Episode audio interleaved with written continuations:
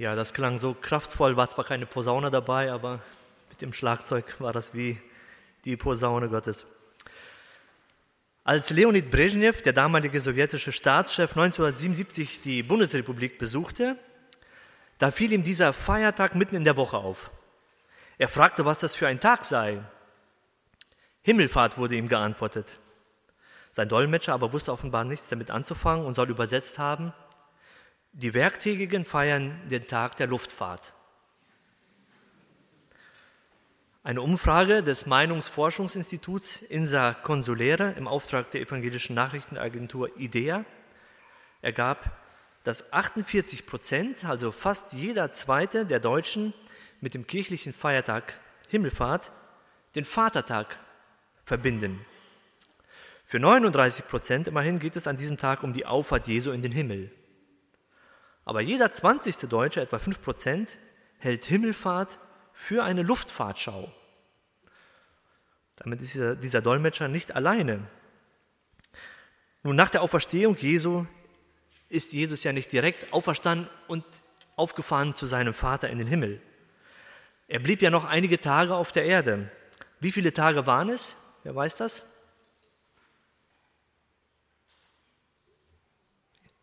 Lauter. 40 Tage, exakt. 40 Tage war danach Jesus noch auf der Erde und er zeigte sich immer wieder seinen Jüngern, er zeigte sich den Frauen und weiteren einigen hundert Leuten, 500, von 500 Leuten ist die Rede in 1. Korinther 15, Vers 6, als Beweis seiner wirklichen Auferstehung. Er aß mit ihnen, dass er kein Geist war, dass man sieht. Er ist kein Geist, er ließ sich anfassen, für manche, die gezweifelt haben, ob er es auch wirklich ist, ja, um alle Zweifel auszulöschen. Da gab es 40 Tage lang eine Mitarbeiterschulung mit allem, was so dazugehörte. Er lehrte sie, er beantwortete Fragen, er führte seelsorgerliche Gespräche und er gab ihnen auch Verheißungen. Er sprach mit ihnen über das zukünftige Reich Gottes und dass sie Jerusalem zunächst einmal nicht verlassen sollten, bis der Heilige Geist zu ihnen auf die Erde kommen würde, den er senden würde. Eines Tages war er mit seinen Jüngern wieder unterwegs und sie gingen, wie so gerne, auf den Ölberg. Und bei dieser Gelegenheit, da fragten sie ihn, ob jetzt die Zeit gekommen ist, in der er Israel von der Besatzungsmacht befreien würde. Ist das jetzt die Zeit, wo du deine Königsherrschaft aufrichten wirst?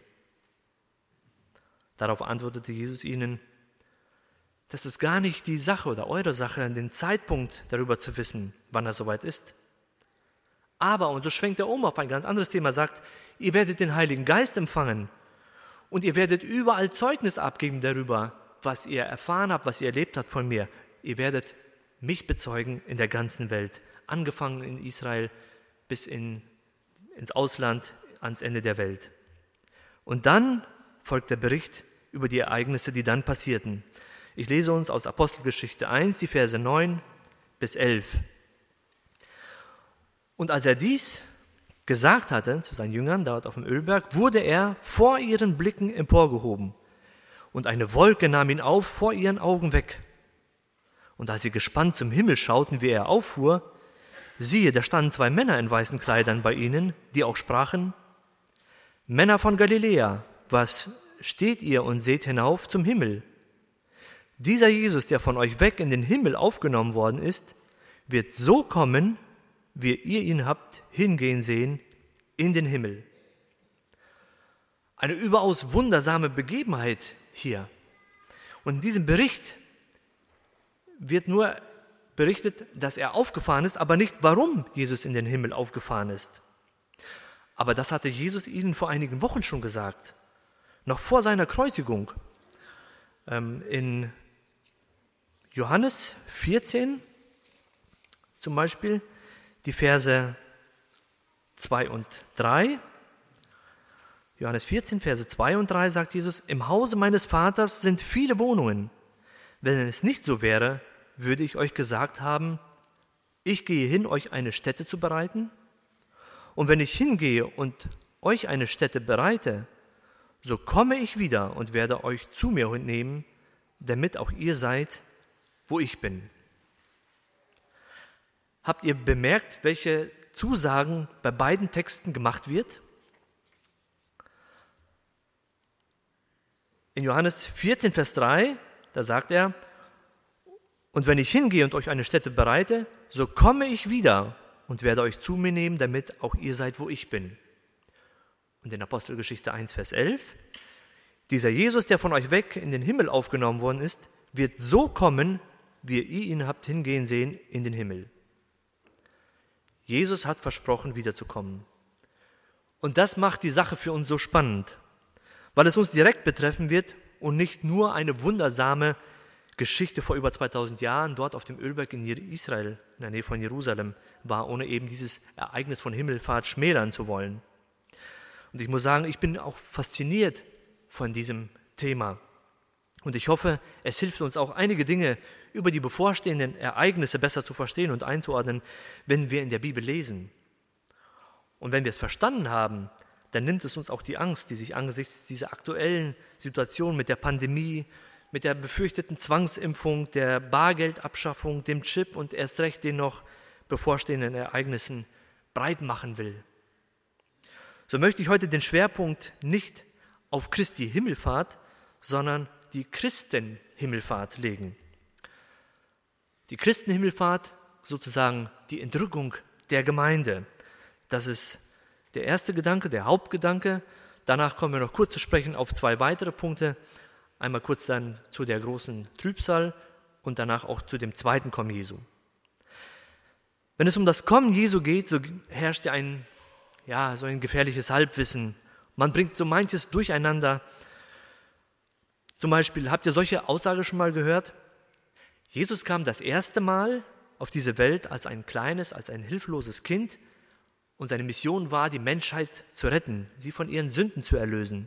Beim zweiten Mal, da wird er in Macht und Herrlichkeit auf diese Erde kommen, um die Seinen, die wiedergeborenen Gläubigen, zu sich zu holen. Klingt erstmal so, dass wir das abnicken können, aber ist diese Aussage so richtig?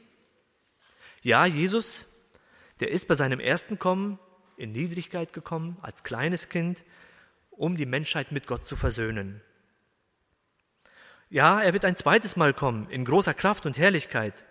Und er wird auch seine Füße wieder auf den Ölberg stellen, von wo aus er auch in den Himmel aufgefahren ist, steht in hier. Zacharia 14, Vers 4. Aber er wird dann nicht kommen, um die wartende Gemeinde, die Gläubigen abzuholen, sondern dann wird er mit allen Gläubigen zur Erde wiederkommen, weil die Gemeinde, die Gläubigen zu diesem Zeitpunkt bereits entrückt sein werden. Die Christenhimmelfahrt oder die Entrückung der Gemeinde wird bereits vorher stattgefunden haben. Die Entrückung und das zweite Kommen von Christus werden oft verwechselt.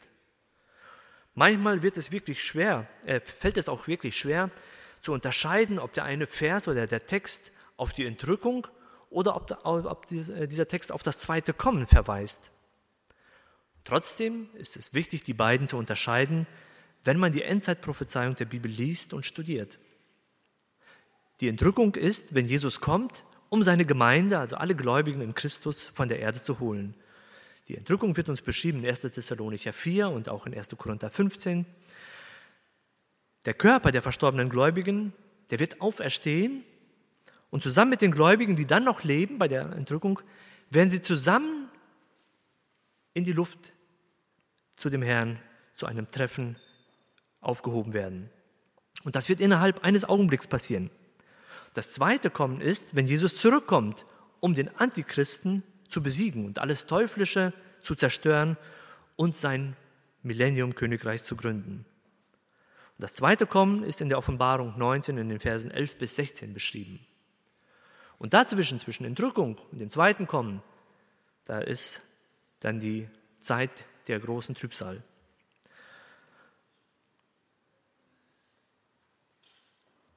Die Entrückung, sie wird uns sehr eindrücklich beschrieben in 1. Thessalonicher in den Versen 1. Thessalonicher 4, Verse 13 bis 18.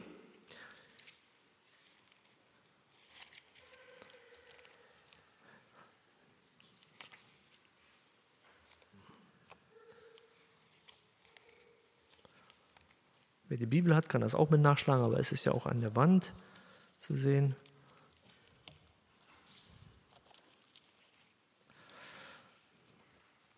1. Thessalonicher 4, 13 bis 18.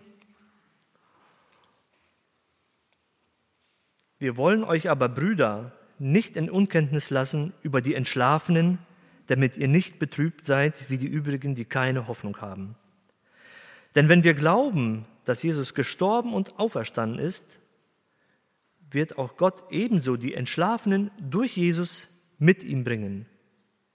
Denn dies sagen wir euch in einem Wort des Herrn, dass wir, die Lebenden, die übrig bleiben bis zur Ankunft des Herrn, den Entschlafenen keineswegs zuvorkommen werden. Denn der Herr selbst wird beim Befehlsruf, bei der Stimme eines Erzengels und bei dem Schall der Posaune Gottes herabkommen vom Himmel. Und die Toten in Christus werden zuerst auferstehen. Danach werden wir, die Lebenden, die übrig bleiben, zugleich mit ihnen entrückt werden in Wolken dem Herrn entgegen in die Luft. Und so werden wir alle Zeit beim Herrn sein.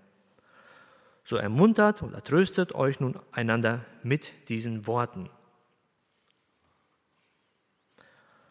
Das ist schon eine sehr detaillierte Beschreibung der Entrückung. Entrückung, was so viel auch so viel heißt wie hinaufholen oder hinaufnehmen oder auch hinwegreißen. Also es wird schnell geschehen. Die damaligen Gläubigen, zu denen Paulus das hier in die Thessalonicher schreibt, die hatten ein unzureichendes und unvollständiges Wissen über das, was nach dem Tode eben passiert. Sie glaubten, dass jeder einmal sterben würde und dass am Ende der Welt eine allgemeine Auferstehung und ein Endgericht stattfinden würde. So ähnlich hatte sich ja Martha auch geäußert, als Jesus ihr zusagte, dass Lazarus auferstehen würde. Vielleicht stellst du dir selbst die Frage, was ist denn jetzt mit meinen Angehörigen, Gläubigen, die verstorben sind oder entschlafen sind? Wo sind die jetzt? In Vers 16 steht, und die Toten in Christus werden zuerst einmal auferstehen, um dann mit den Lebenden zusammen entrückt zu werden. Wenn eine gläubige Person stirbt, dann sagt man doch, die ist jetzt im Himmel. Und Jesus selbst sagte zu dem einen Verbrecher am Kreuz, heute wirst du mit mir im Paradies sein. Von welcher Auferstehung spricht denn Paulus hier in unserem Text? wenn die Gläubigen doch schon im Paradies sind? Das ist eine gute Frage.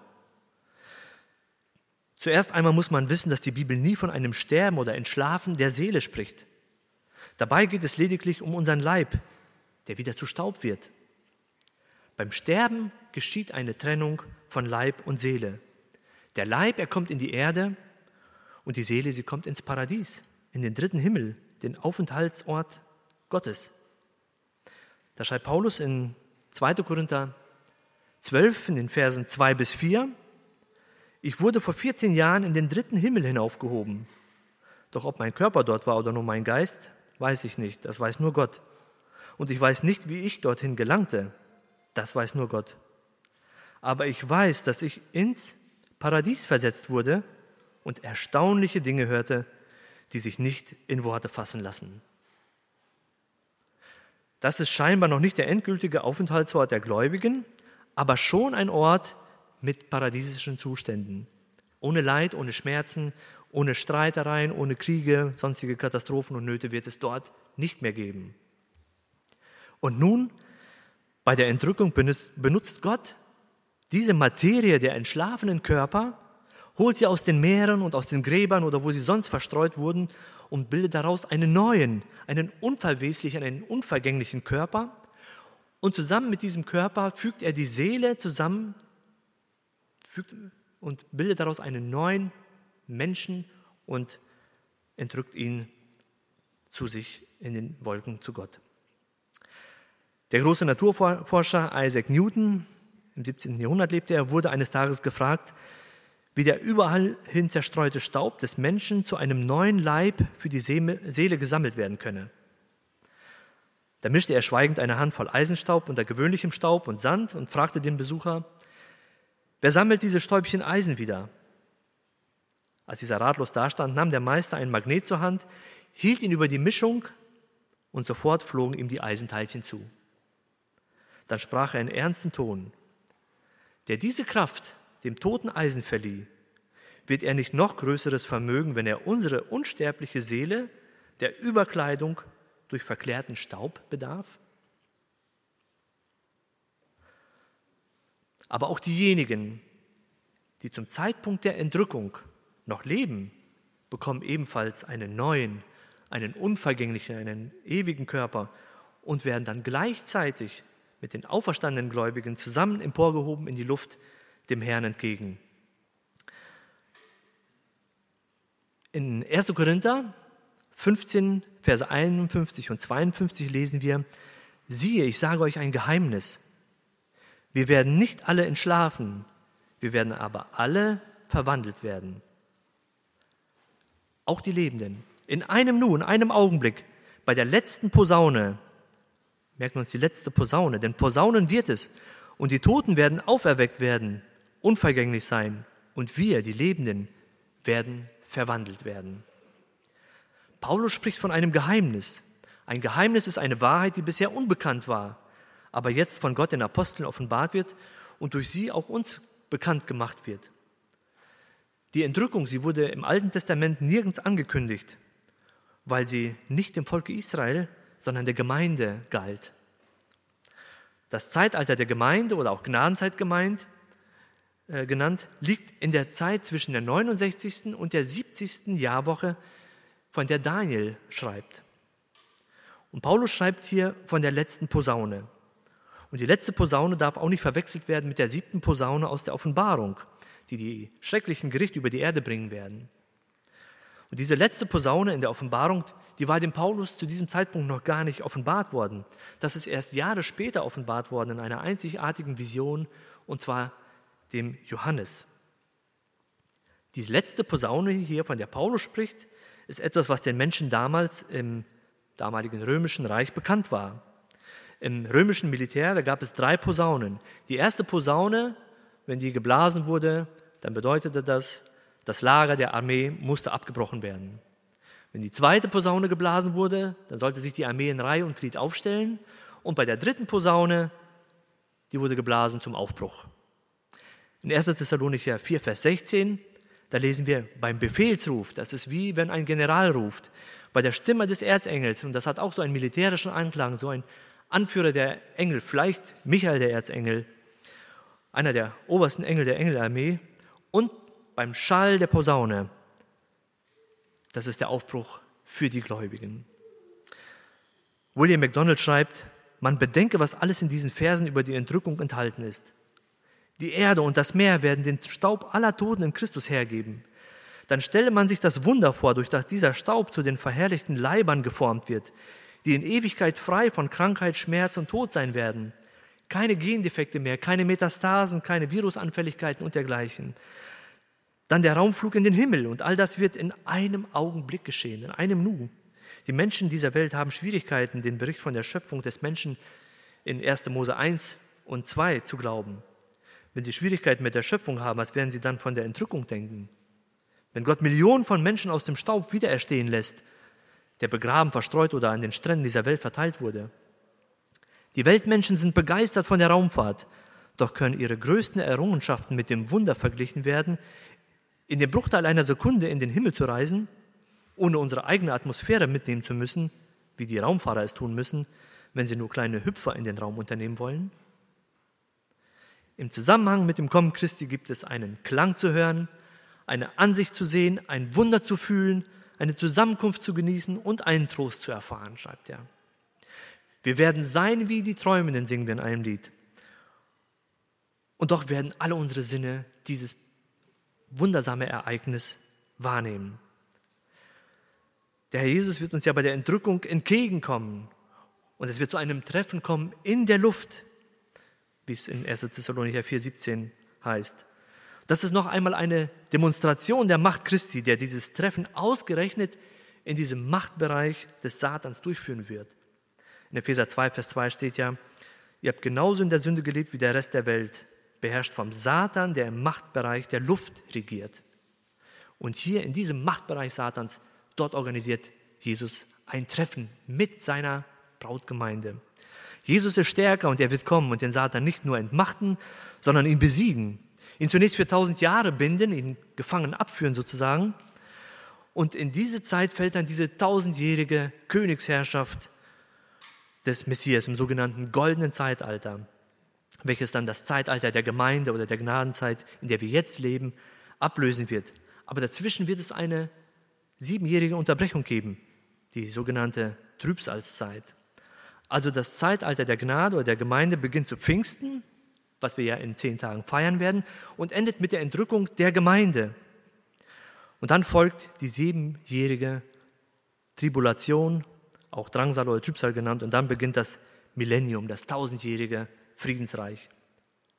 Nach diesen tausend Jahren wird der Satan zwar nochmal für kurze Zeit aus der Gefangenschaft befreit werden, aber um dann endgültig für alle Ewigkeit in den Feuersee geworfen zu werden, wie es in Offenbarung 20 steht. Ich habe uns zwölf Fakten von Roger Libby einmal mitgebracht, die er zusammengestellt hat. Möchte ich uns vorlesen. Fakten über die Entrückung. Die Entrückung ist das Kommen Christi für die Gemeinde. Zweitens, die Entrückung darf nicht mit dem zweiten Kommen Christi mit allen Erlösten verwechselt werden. Wenn Jesus wiederkommt, kommt er mit seinen Erlösten. Drittens, die Entrückung ist die Zukunftshoffnung der Gemeinde. Viertens, die Erwartung der Gemeinde ist das Kommen Christi und nicht das Kommen des Antichristen. Und manchmal denke ich, dass auch wir Christen mehr dem Antichristen erwarten und auf alles Böse Acht haben, das sich hier und da regt und dass wir dabei den Blick verlieren oder die wartende Haltung verlieren, den Messias zu erwarten. Fünftens, die Entrückung ist ein neutestamentliches Geheimnis. Deshalb ist sie im Alten Testament nirgends prophetisch angekündigt. Sie wird im Alten Testament nur bildlich dargestellt. Ne, wir kennen die Entrückung von Henoch oder auch von Elia. Sechstens, die Entrückung ist die Voraussetzung, dass die Gläubigen mit Christus in Herrlichkeit erscheinen können. Siebtens, die Zeit der Gemeinde liegt zwischen der 69. und der 70. Jahrwoche Daniels. In der 69. Jahrwoche, also in diesen 69 Jahrwochen, eine Jahrwoche dauert sieben Jahre, wie eine Woche sieben Tage hat. Das sind sieben mal 69, sind 483 Jahre und die beziehen sich auf die Ereignisse auf Israel. Und dann folgt sozusagen eine Auszeit für Israel, das dann das Zeitalter der Gemeinde oder der Gnade beinhaltet, was ja mittlerweile circa 2000 Jahre andauert. Und dann kommt die letzte, die 70. Jahrwoche, von der Daniel diese Vision hatte. Achtens, es gibt kein prophetisches Ereignis, das zwingend noch vor der Entrückung stattfinden müsste.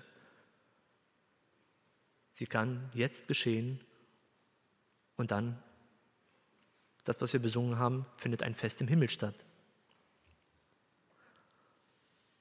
Neuntens, die Entrückung wird vor dem Offenbarwerden des Antichristen und vor der großen Drangsal stattfinden. Zehntens, der Zeitpunkt der Entrückung kann nicht berechnet werden.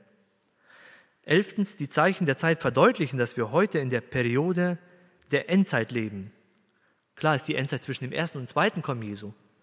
Aber vergleichen wir es mal mit, mit einem Urlaub, ja. Wenn wir zwei Wochen in Urlaub fahren, der erste Tag des Urlaubs ist Urlaub und der letzte Tag ist auch Urlaub. Nur der eine ist am Anfang, der andere ist am Ende des Urlaubs. Also das ist die Endzeit, aber es wird, wir sind in der Endphase der Endzeit.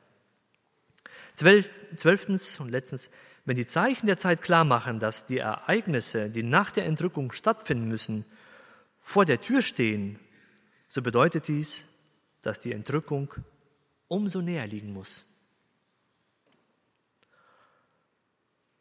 Die Frage ist, bin ich bereit, Jederzeit, jetzt, für die Entrückung. Ich komme zu dem erwähnten zweiten Gedanken, die Tribulation, lateinisch tribulare heißt Plage, was so viel wie Drangsal oder Trübsal bedeutet. Die große Trübsal ist die 70. Jahrwoche aus dem Buch Daniel und sie dauert sieben Jahre. Diese sieben Jahre werden oftmals in der Bibel auch in zwei Hälften geteilt. Beginnen wird die siebenjährige Trübsal mit dem Friedensvertrag, den der Antichrist mit Israel und dessen arabisch-islamischen Nachbarstaaten abschließen wird. Die ersten dreieinhalb Jahre der Trübsal sind geprägt äh, von relativem Frieden, wirtschaftlichem Wohlergehen, während es aber in dieser Zeit auch schon zu stetigen Zunahme von Naturkatastrophen kommen wird. Der Menschheit wird der dann herrschende Antichrist als Friedensstifter und auch als guter politischer Führer erscheinen. Allerdings wird das nur ein Schein sein, um die Menschheit zu blenden, um die Menschheit zu verführen. Sie erstmal auf seine Seite ziehen zu wollen. In der zweiten Hälfte der Endzeit zeigt der vom Teufel geführte Antichrist dann sein wahres Gesicht. Auf der Erde bricht buchstäblich die Hölle los und Not und Pein werden so groß sein wie noch niemals vorher in der Menschheitsgeschichte. Wir kennen ja viele Szenarien, ob in Filmen und in Dokumentationen über Naturkatastrophen, Überschwemmungen, über Kriege, Erster Weltkrieg, Zweiter Krieg, Weltkrieg und die verschiedenen Kriege, die jetzt auch zurzeit wüten in, in Syrien und sonstigen Teilen dieser Welt. Und das, was wir jetzt kennen, das wird noch weit übertroffen werden in den letzten dreieinhalb Jahren der Endzeit. Manchmal kommt die Frage auf, ob die Gemeinde nicht auch in diese Trübsalzeit hineinkommt. Wenigstens für die erste Hälfte, dass wir da vielleicht schon angefangen sind, in diesen dreieinhalb Jahren uns jetzt schon zu befinden. Roger Liebe bezeichnet die ersten dreieinhalb Jahre mit der Zeit oder der Stunde der Versuchung und die letzten dreieinhalb Jahre mit der großen Drangsal. Die Stunde der Versuchung wird die schrecklichste Zeit der Verführung durch den Antichristen sein, wenn er als der falsche Messias auftreten wird, wo man ihm nachlaufen wird und denkt, das ist der Messias, dabei ist es der falsche Messias. Nun, wir haben auch heute mit Versuchungen zu kämpfen. Satan weiß jetzt schon, auf welchem Gebiet wir besonders anfällig sind, wo wir schwach werden. Welche Versuchungen machen dir zu schaffen? Und wie gehst du dagegen an? Bist du dann wirklich ehrlich am Kämpfen gegen diese Versuchung an? Oder ist es nur ein halbherziger Versuch, Nein zu sagen, um im nächsten Moment schon der Versuchung nachzugeben, weil du einfach danach verlangst, um einfach deine Begierde zu stillen? Wenn es jetzt schon schwer ist, der Versuchung zu widerstehen, was wird dann erst kommen, die als die Stunde der großen Versuchung bezeichnet wird? In Offenbarung 3, Vers 10 spricht Gott an die Gemeinde gewandt, weil du das Wort vom Harren, vom geduldigen Warten auf mich bewahrt hast, werde auch ich dich bewahren vor der Stunde der Versuchung, die über den ganzen Erdkreis kommen wird, um die zu versuchen, die auf der Erde wohnen. Vor der Stunde werde ich dich bewahren, nicht aus der Stunde der Versuchung. Das heißt auch nicht, ich werde dich vor der Versuchung sondern vor der Stunde der Versuchung bewahren. Es geht also um einen Zeitraum. Also wird die Gemeinde vor der Zeit der größten Verführung und Versuchung durch den Antichristen entrückt und somit bewahrt werden. Die Zeit der großen Drangsal wird oftmals als der schreckliche Tag des Herrn oder der Tag des Zornes und der Rache Gottes bezeichnet, sowohl im Alten Testament wie auch im Neuen Testament. In 1. Thessalonicher 1, Vers 10 steht, und wie ihr die Rückkehr seines Sohnes vom Himmel erwartet. Jesus, den Gott von den Toten auferweckt hat, er ist es, der uns vor dem kommenden Gericht rettet oder vor dem kommenden Zorn rettet. Den großen Zorn Gottes hat Jesus stellvertretend für uns am Kreuz von Golgatha bereits erduldet und über sich ergehen lassen. Und wer das im Glauben an Jesus für sich persönlich angenommen hat, der hat keine Rache Gottes mehr zu befürchten, denn der ist bereits versöhnt mit Gott. Das wäre doch unsinnig, wenn Gott seinen Versöhnten schrecklichste Rache und Zorn androhen würde. Das wären ja auch nicht die Aussichten, mit denen sich die Christen untereinander trösten sollten, wie wir in 1. Thessalonicher 4,18 lesen. Dann würden sich die Gläubigen auch nicht Maranatha, komme bald, Herr Jesus, zusprechen, um so schnell wie möglich den Zorn Gottes zu erleben. Noch ein wichtiger Aspekt, warum die Gemeinde nicht in die Zeit der großen Versuchung kommen wird, steht in 2. Thessalonicher in den Versen Kapitel 2, Verse 6 und 7. Denn ihr wisst doch auch, was den Feind Gottes daran hindert, schon jetzt zu erscheinen, noch vor der für ihn bestimmten Zeit. Offensichtlich geht es hier um das Auftreten des Antichristen. Denn es regt sich schon zwar schon, zwar schon überall diese verborgene Macht des Bösen, aber noch wird sie von dem einen aufgehalten. Sie wird erst offen zutage treten, wenn derjenige, der ihr bisher noch im Weg steht, nicht mehr da ist. Nun, das ist so eine spannende Geschichte. Wer ist derjenige, der das Auftreten des Antichristen aufhalten kann? Wer ist derjenige, der ihm im Wege steht. Wer könnte dem Antichristen widerstehen, als nur Gott allein? Gott in der Person des Heiligen Geistes, so wie ich das verstehe und das einige Ausleger auch so sehen, dass der Heilige Geist das aufhält und erst wenn er nicht mehr aufhalten kann, wenn er, wenn er hinweggenommen ist. Das heißt auch, wenn die Gemeinde entrückt ist, die, der Heilige Geist, der wohnt ja in jedem einzelnen Gläubigen, in der Gemeinde. Und so ist das meine Sicht und mein Verständnis darüber, dass der Heilige Geist und die Gläubigen zunächst einmal hinweggetan werden, die Gemeinde entrückt wird, bevor dann der Antichrist zur vollen Entfaltung kommen kann und sein Unwesen treiben kann. Ich komme zu dem dritten Gedanken, das zweite Kommen Jesu. Und ich möchte das zweite Kommen Jesu nur kurz äh, ansprechen, und zwar in der Form der Gegenüberstellung zwischen Entrückung und dem zweiten Kommen. Es ist so eine Art Zusammenfassung auch. Und ich habe die wichtigsten Unterschiede zwischen Entrückung und dem zweiten Kommen einmal aufgeschrieben und hier mitgebracht. Erstens, bei der Entrückung treffen die Gläubigen den Herrn in der Luft haben wir gelesen. Beim zweiten Kommen kehren die Gläubigen zusammen mit dem Herrn auf die Erde zurück. Das lesen wir in Offenbarung 19,14. Deshalb wäre eine Entrückung am Ende der Trübsal eigentlich unsinnig, weil dann der Herr Jesus mit seinen Heiligen auf die Erde zurückkommt. Also wenn das am Ende der Trübsal wäre, würde es bedeuten, wenn dann die Gemeinde entrückt wird, kommt sie im nächsten Moment wieder runter, um mit Jesus das Reich aufzurichten. Zweitens, das zweite Kommen Israel, äh, zweite Kommen findet nach der großen und schrecklichen Trübsal statt. Die Entrückung findet vor der Trübsal statt. Drittens, die Entrückung ist die Entfernung aller Gläubigen von der Erde als Akt der Befreiung. Das zweite Kommen beinhaltet die Entfernung der Ungläubigen als Akt der Verurteilung. Viertens, die Entrückung wird sehr schnell, augenblicklich, in einem Nu geschehen. Wahrscheinlich werden es gar nicht mal alle wahrnehmen, zumindest nicht sehen, wahrnehmen schon, aber nicht mit ihren Augen. Vielleicht werden einige schlafen, die auf der anderen Welthalbkugel äh, sich gerade aufhalten, wenn die Christen entrückt werden. Und da wird es Nacht sein vielleicht. Aber wahrscheinlich werden zumindest alle etwas hören. Und zwar die Posaune, wenn die zum Aufbruch geblasen wird. Denn Posaunen wird es, steht in Korinther. Und davon werden wahrscheinlich auch die Schlafenden wach werden. Das heißt, dass, dass sie das zumindest akustisch mitbekommen werden. Da ist etwas geschehen. Und dann werden sie plötzlich sehen, dass der ein oder andere nicht, nicht mehr da ist. Es gibt ja Szenarien, wo dann Autos unterwegs sind, der Fahrer weg ist. Es gibt ja so einen Aufkleber, haben manche an der Beifahrerseite aufgeklebt, da steht, wenn wenn die Entrückung stattfindet, dann wird dieses Fahrzeug führerlos sein.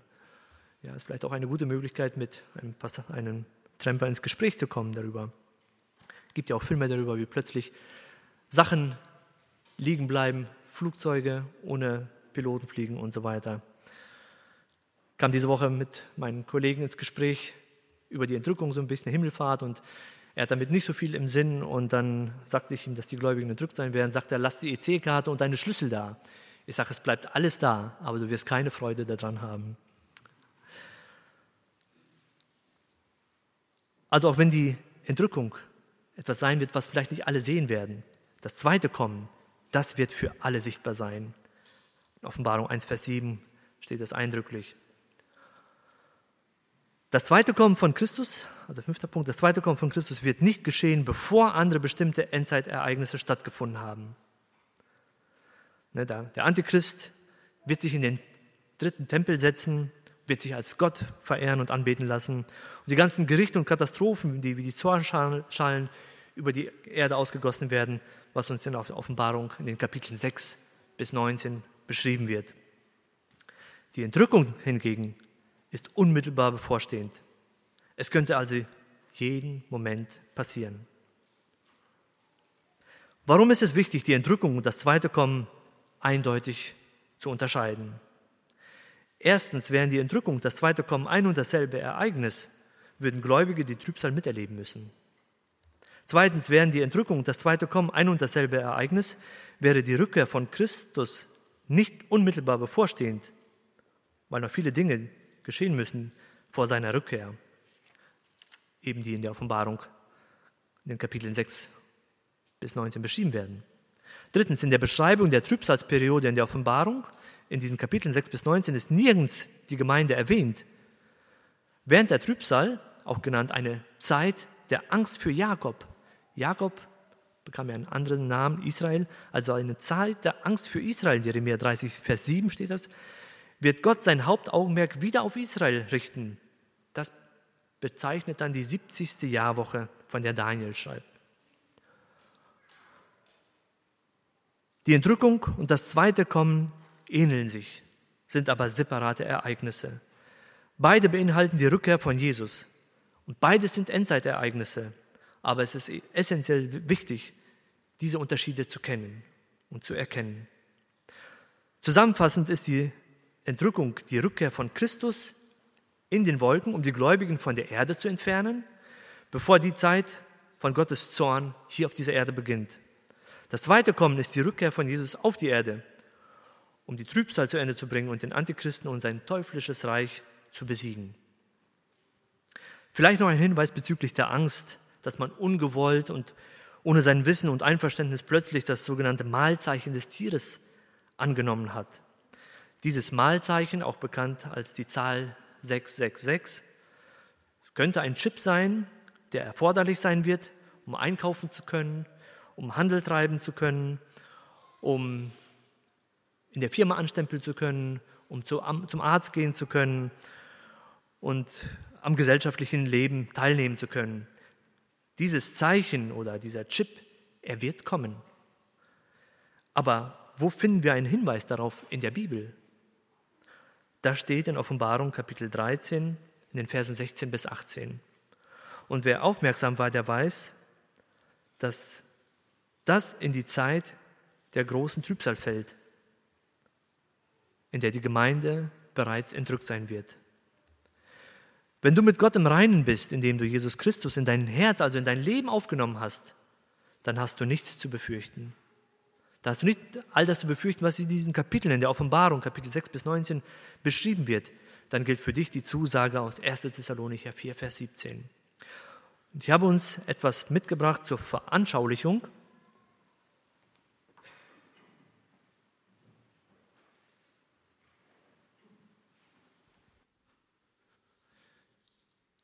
So, ich habe hier zwei kleine Schälchen. In dem einen sind Nägel drin, in dem einen sind Streichhölzer drin. Und hier habe ich ein, was ist das? Könnt ihr das erkennen? Ein Magnet ist das. Ja, so ein Kühlschrankmagnet habe ich aus Israel mitgebracht. Passt zum Ölberg, ja. Und was muss, was, welche Fähigkeiten oder Eigenschaften hat ein Magnet? Müssen nicht nur die Kinder sagen, die Erwachsenen auch hm? können etwas anziehen, ja, oder irgendwo haften bleiben. Ja. Kann es hier haften bleiben? Wenn es Metall ist, dann ja. Also ist kein Metall, gibt kein Haften. Hier auch nicht. Wir versuchen es mal mit den Nägeln, die sind aus Metall.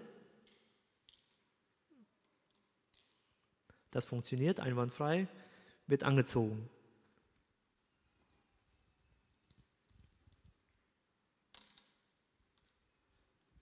Wenn wir das jetzt im Bilde sehen, dass das der Herr Jesus sein soll, dieses Magnet, der in der Luft kommt, um die Gläubigen anzuziehen, und die Streichhölzer, seht ihr die Streichhölzer hier? Ja. Werden die angezogen werden von dem Magneten? Wenn das uns Menschen darstellt, dann haben wir schlechte Karten. Ja. Möchte jemand diesen Versuch machen? Phil.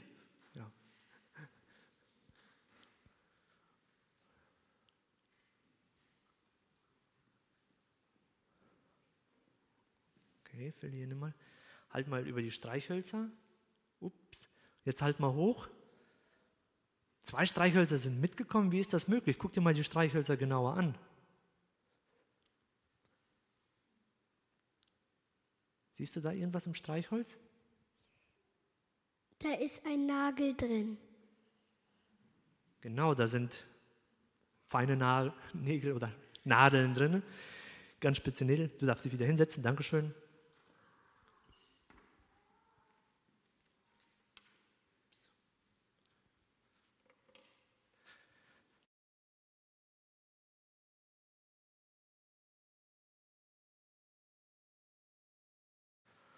Streichhölzer sind ja aus Holz, Hölzer halt, die können nicht angezogen werden. Aber diese beiden Streichhölzer, die hatten Nadeln in sich. Die wurden angezogen. Und das ist so ein gutes Bild für alle, die Jesus Christus angezogen haben oder die Jesus Christus in ihr Leben, in ihr Herz aufgenommen haben. Das sind diejenigen, die angezogen werden, wenn der Herr Jesus in den Wolken der Luft kommen wird. Und dann werden die angezogen werden, die Jesus in ihrem Herzen haben. Die gute Nachricht ist, dass jetzt noch Gnadenzeit ist, in der du reinen Tisch mit Gott machen kannst, indem du Jesus Christus in dein Leben einlässt, wenn er nicht bereits Bestandteil deines Lebens ist. Und wenn du wissen willst, wie das geht, Jesus in sein Herz aufzunehmen, dein Leben einzubeziehen, dann kannst du nach dem Gottesdienst zurückbleiben und ein Gespräch mit einer Person deines Vertrauens führen. Amen.